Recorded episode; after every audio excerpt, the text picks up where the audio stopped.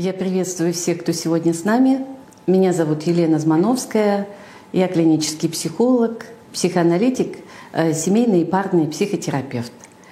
Э, со дня последней нашей записи прошло вот уже как два месяца. И за это, в сущности, совсем небольшое время наша с вами жизнь изменилась кардинально.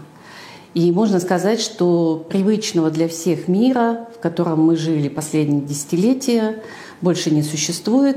И новую, э, нашу новую реальность можно описать э, с помощью некоторых эпитетов, э, ну, например, таких как нереальность происходящего, военные угрозы, полная неопределенность и, что для меня, для психолога-психотерапевта особенно тревожно, разрыв прежних связей.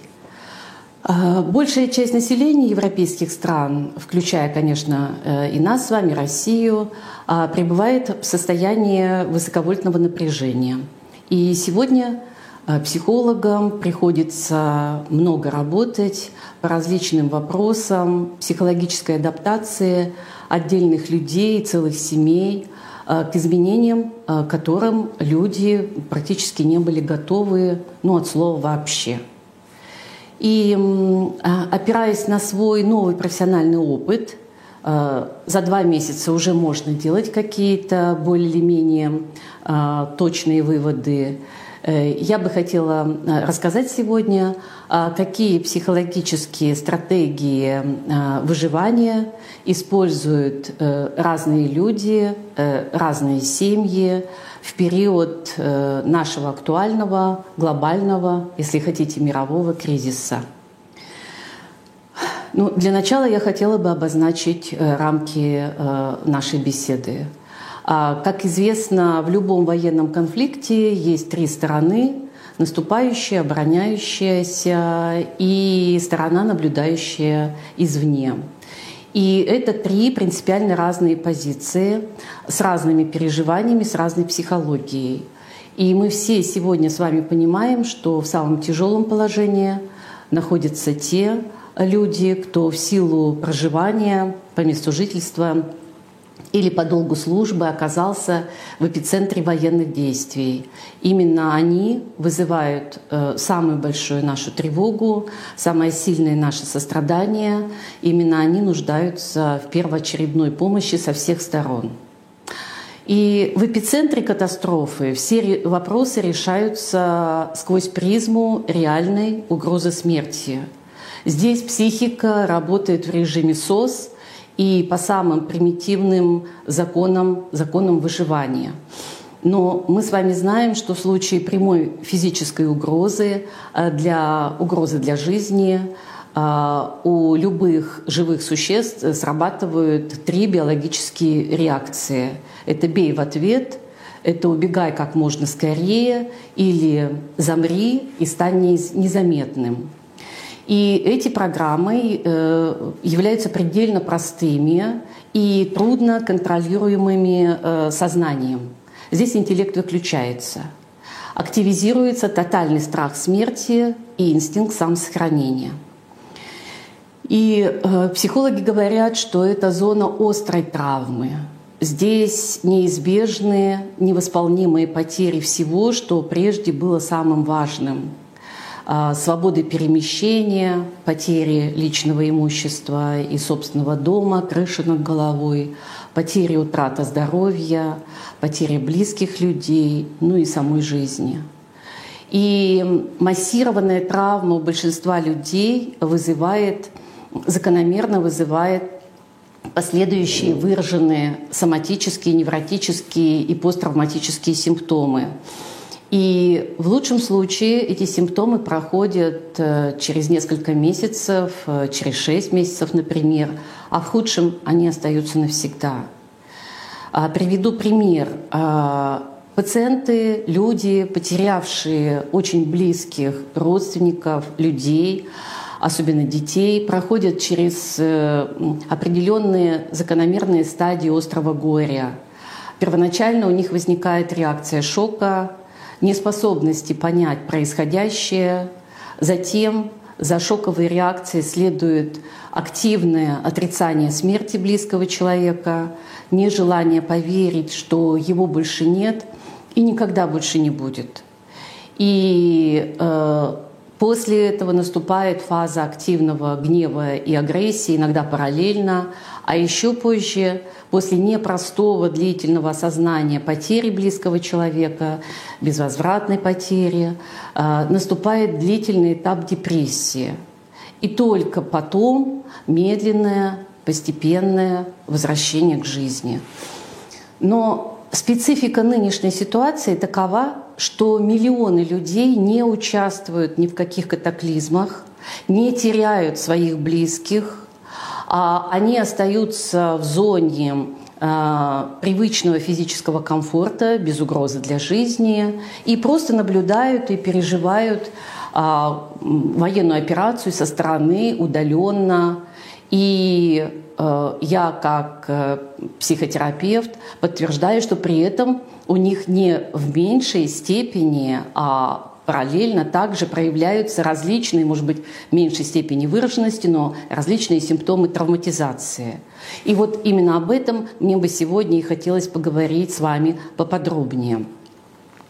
А, Канадско-американский психолог Альберт Бандура в свое время, изучавший э, научение через наблюдение, пришел к выводу, что дети и люди а, гораздо быстрее научаются какому-то поведению, не э, будучи непосредственно включенными в эти события, а просто наблюдая за чем-то, за какими-то событиями со стороны. И подобно этому те, кто не участвует в военных действиях, но постоянно за ними наблюдает, может серьезно вовлекаться и травмироваться в разной степени, в разных формах. А человек, наблюдающий за крайне опасными событиями, а, испытывает, как правило, а, очень сложный, тревожный набор переживаний. Ну, можно сказать, некий коктейль токсичных, неприятных аффектов. Это смесь шока, страха, возбуждения, бессильного гнева, обиды, вины, стыда, ну и, конечно, собственно, бессилия. И не имея точной информации о происходящем, и самое главное, не имея возможности активно действовать, визионер травмируется в силу работы своей фантазии, своей тревоги и самоподкрепления, самонакручивания. И для миллионов людей, никак не участвующих в сегодняшнем военном конфликте, данная э, трагичная ситуация оказалась э, э ну, весьма травматичной. Мой собственный опыт э, психотерапевтической практики вот за эти два месяца свидетельствует, что в течение первых дней военной операции э, очень многие люди переживали физиологические различные аффекты, шок, страх, гнев, горе и некоторые, напротив, непривычное, непривычный подъем, возбуждение, эйфорию. И многие жаловались на мучительную тревогу, проблемы со сном, с пищеварением, с концентрацией внимания. И почти у всех отмечалась диссоциация, то есть э, вот это ощущение невозможности и нереальности всего происходящего.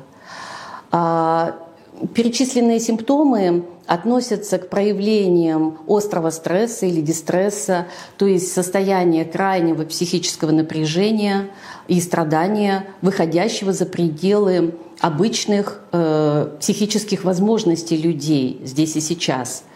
И наша психика устроена таким образом, что она автоматически старается устранить сильный дискомфорт – а, и мы видим, что примерно через 2-4 недели э, очень многие люди начали адаптироваться а, к этой непростой жизненной ситуации и возвращаться в свое прежнее психическое состояние а, с более или менее нормальным прежним функционированием.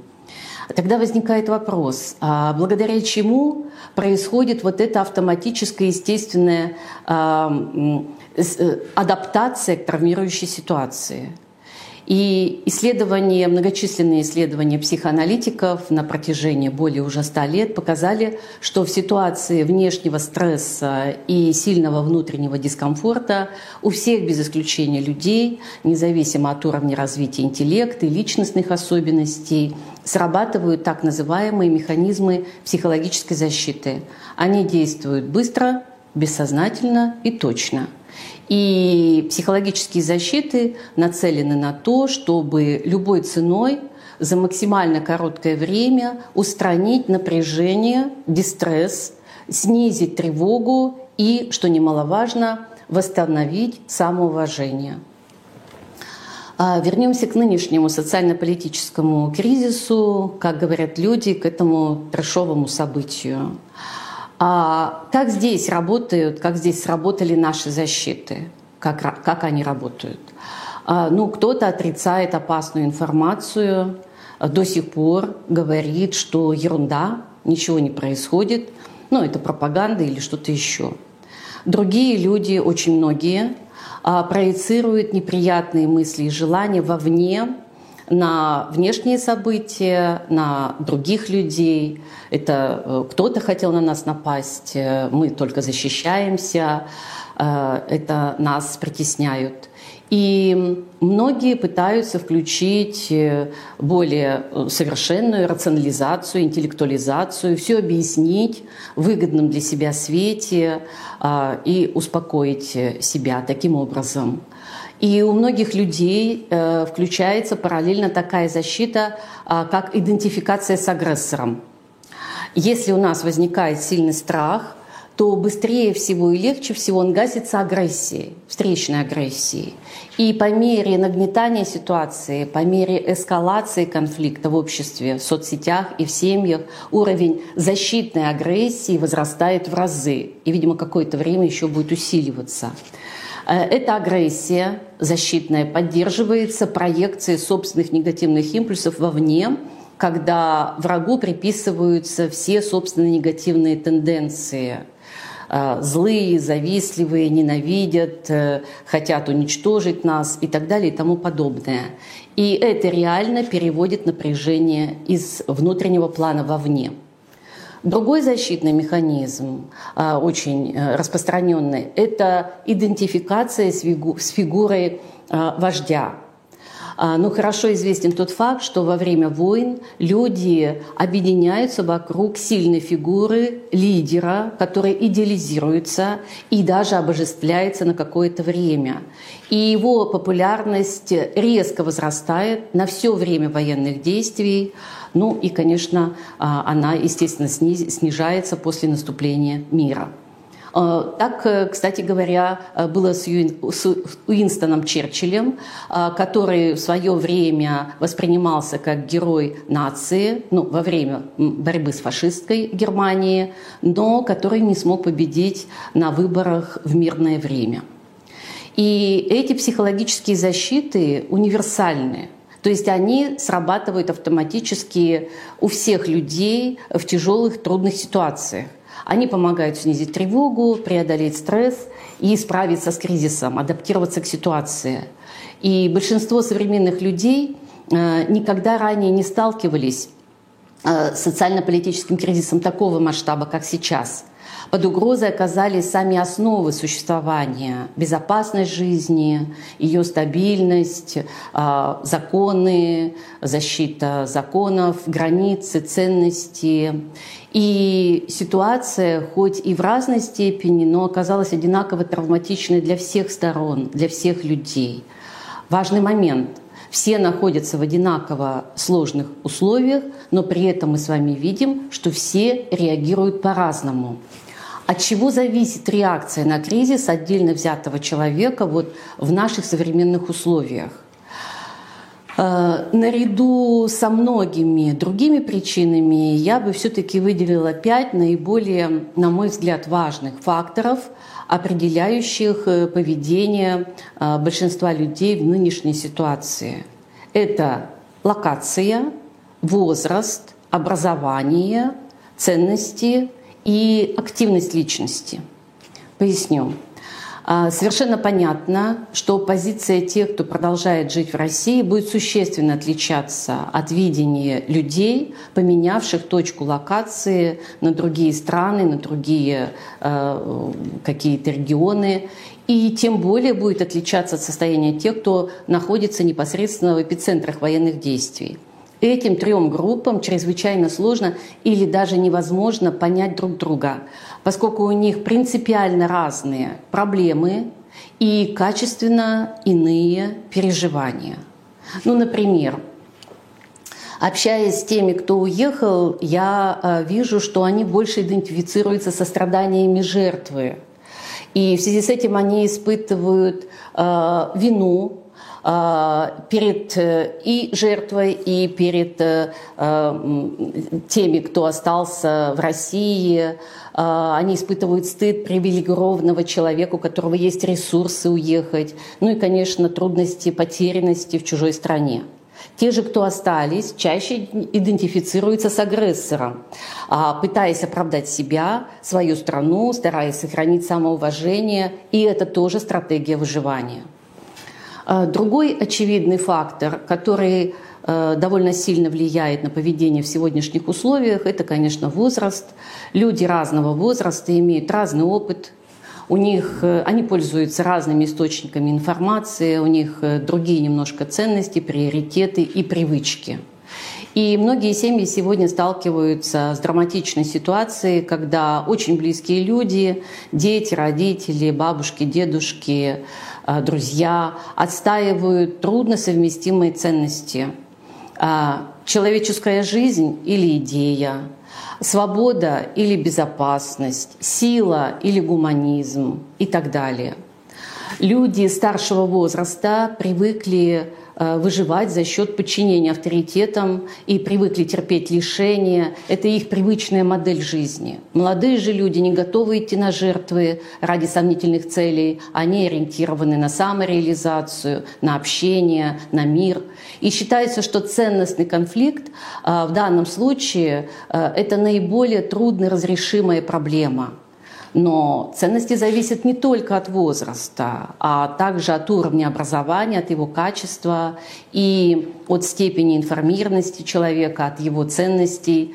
И, и к сожалению, по а, информированности, по а, а источникам информации э, сегодня раскол нашего общества, конечно, очень сильно усиливается. И таковы основные факторы, определяющие э, различные стратегии поведения. Но вот что всех роднит, так это то, что в сложной жизненной ситуации всем одинаково трудно, и все без исключения э, ищут компульсивно, ищут опору одни в себе, другие в семье, третьи вовне. И те, кто опирается на внешние ресурсы, ну, например, на средства массовой информации или мнения политиков, находится сегодня в самом уязвимом положении. И прежде всего, конечно, это люди старшего поколения, активно потребляющие телевизионные каналы, получающие однотипную, одностороннюю информацию и максимально а, вовлеченные а, вот в различные идеологемы. именно они демонстрируют такие простейшие способы совладания со стрессом, со страхом, как отрицание, проекция и защитная агрессия.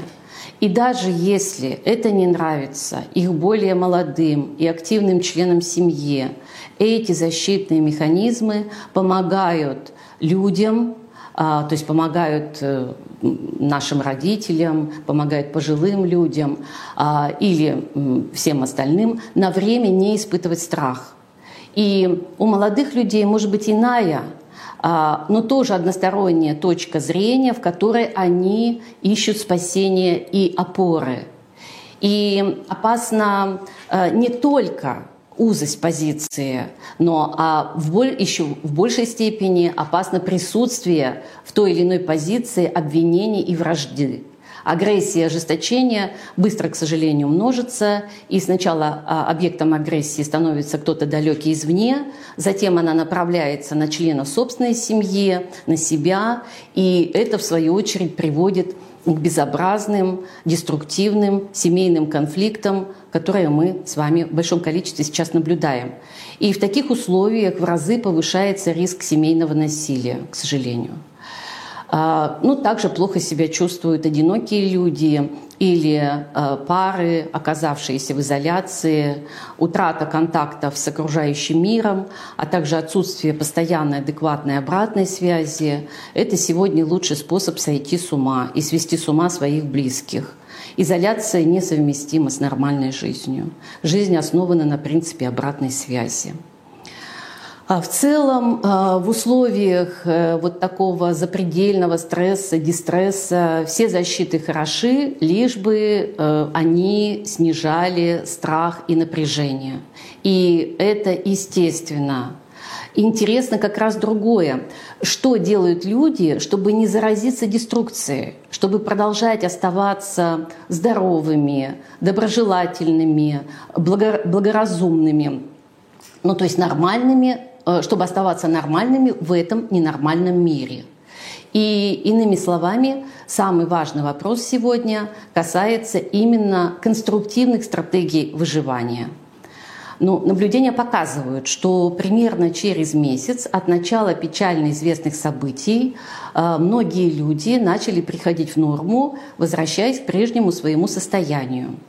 И, на мой взгляд, это стало возможным, это становится возможным благодаря не всем защитам, а именно конкретным конструктивным стратегиям совладания с очень сильным стрессом, с дистрессом. Хотелось бы э, перечислить некоторые конструктивные э, модели поведения. Э, первая стратегия, позволяющая сохранять равновесие, это э, поведение или установка на максимальную реалистичность в оценке происходящего. Самообман рано или поздно приводит к краху. Иллюзорные ожидания и мифы — это главный источник слабости и страдания и в отношениях, и в жизни. И те люди, которым э, максимально быстро удалось принять новую реальность, чувствуют на данный момент себя лучше других — и эти трезвые люди говорят примерно следующее. Да, происходящее чрезвычайно сложно и для всех трагично. Это системный кризис. Это результат э, длительных процессов, в которых задействованы многие участники, многие страны, многие люди, многие политики. И прежней жизни уже не будет, никаких иллюзий быть не должно. Нужно, просто нужно принять это и выстраивать свою жизнь, исходя из этой новой реальности. И люди, занимающие такую позицию, черпают силу из правды жизни, из э, самой ситуации. Но следующая довольно распространенная стратегия выживания, а, уже более субъективная, это а, так называемая модель ответственного самоконтроля – ну, которая еще называется в средствах массовой информации «стратегия малых дел». Известно, что одно из самых неприятных кризисных переживаний — это утрата контроля над своей жизнью. Над своей жизнью. Люди страдают от собственного бессилия и от э, полностью деморализующей мысли, что от них ничего не зависит и все бессмысленно. Любые действия бессмысленные. Если человек признается себе спокойно и трезво, что он не может повлиять на окружающий мир, но при этом он может и должен отвечать за самого себя и свою жизнь, а, то его состояние становится все более или более адекватным. И все, что при этом требуется, это сохранять ответственное отношение ко всему, что важно и что зависит только от тебя и важно именно для тебя. Это гигиена, питание, порядок в доме, собственное тело, забота о близких э, и так далее. И кто-то при этом успешно использует правила трех маленьких дел. Ну, например, ежедневно планирует э, какие-то, пусть даже небольшие, но очень конкретные задачи с обязательным подведением итогов вечером. А, так медленно, но верно, вопреки э, происходящему вокруг хаосу возвращается необходимое для жизни ощущение контроля над своей собственной жизнью и над своим собственным состоянием. В ситуации повсеместного крушения планов на будущее особенно важно создать свой собственный новый план а, на месяц, на год или даже на всю оставшуюся жизнь. И даже если при этом а замыслы окажутся невыполнимыми в ближайшем или в отдаленном будущем, план нормализует состояние здесь и сейчас, то есть является психотерапевтичным. И следующая модель, способствующая выживанию, а, связана а, с любой формой созидания. Созидание противостоит смерти, а значит снижает ее страх и лечит – несмотря на кажущуюся парадоксальность, кризис – это максимально подходящее время для объединения семьи или для а, а, занятия отдельного человека, объединение вокруг строительства дачи, например, воспитания детей, освоение творческих занятий, ну, даже э, банально простых вещей. Разведение сада, выращивание цветов, шитья или э, вязание. А к продуктивной же стратегии также относится и спасительная во все времена э, э профессиональная э, самореализация. Работа лечит, ну, конечно, при условии, что она выполняется с интересом, с душой, с удовольствием и самоотдачей. А, Еще хочется сказать, что ценность социальной поддержки а, это еще одна модель поведения в стрессе, заключается в помощи тому, кому сейчас хуже, чем тебе. И многие люди находят тех, кто, а, кому требуется помощь, они активно ищут, кому они могут помочь сами, чем угодно. Ну, кому-то нужна еда, кому-то транспортная помощь, кому-то изучение языков – и так далее и тому подобное. И эта стратегия социальной помощи, социальной поддержки нуждающимся лучше других помогает сохранить и самоуважение, и психическое здоровье, и восстановить нормальные человеческие связи, которые сегодня под угрозой. И далее многие люди приходят к пониманию важности в трудные времена информационной гигиены – то, из каких источников, какого рода информацию и в какой дозе мы получаем, существенно влияет на наше психическое и психофизическое состояние. И в условиях военных конфликтов информация искажается всегда и всеми сторонами в равной степени. И опасно получать информацию из одного источника, играющего, особенно играющего на негативных эффектах. И в связи с этим очень многие люди вообще отказались от прослушивания каких-либо новостей, а, создав ситуацию информационного вакуума для себя, то есть а, информационной анестезии. Если же человек или семья придерживаются стратегии информационной безопасности, то они а, осознанно выбирают выбирают и не один, а несколько авторитетных для себя э, источников, э, авторитетных лидеров мнений, которые помогают формировать более или менее правдивое и целостное представление о происходящем. Главное при этом найти э, те источники, которые успокаивают и улучшают самочувствие, а не наоборот – и при этом, конечно, должны быть исключены ньюсмейкеры, которые порождают и многократно усиливают а, негативные состояния, негативные аффекты страха, вины или ненависти. И есть и другие правила информационной безопасности, их достаточно много, они требуют отдельного изучения. Ну, например, для отношений полезно использовать с друзьями и близкими людьми общие каналы информации, которые формируют условия для большего взаимопонимания и для большего согласия, стало быть, и для поддержки. Говоря об индивидуальных программах выживания, возможно, стоит а, еще раз подчеркнуть а, и выделить в качестве главной стратегию личной ответственности – Правда жизни заключается в том, что мы не несем ответственность за действия а, взрослых родственников, за действия политиков а, и наших соотечественников в ряде случаев. Но за что же на самом деле мы отвечаем? совершенно понятно, мы на 100% отвечаем за свою жизнь, за свою работу, за свою семью, за свой выбор, за свой телесный комфорт, за здоровье, за собственную общественную позицию, гражданскую позицию, за личные отношения и за свое состояние здесь и сейчас – и одна из важнейших личных задач в кризисный период – это, конечно, поиск новых жизненных смыслов и реалистичных целей. А здесь э, зачастую, э, я думаю, что в ближайшее время всем нам потребуется восстановление моральных рамок и новых э, ценностей и смыслов, и восстановление человеческих связей. Главное, чтобы личные смыслы выходили за рамки узкоэгоистических потребностей и были созвучны с интересами окружающих, особенно близких людей. Ведь, как известно, дверь, ведущая к счастью, открывается наружу.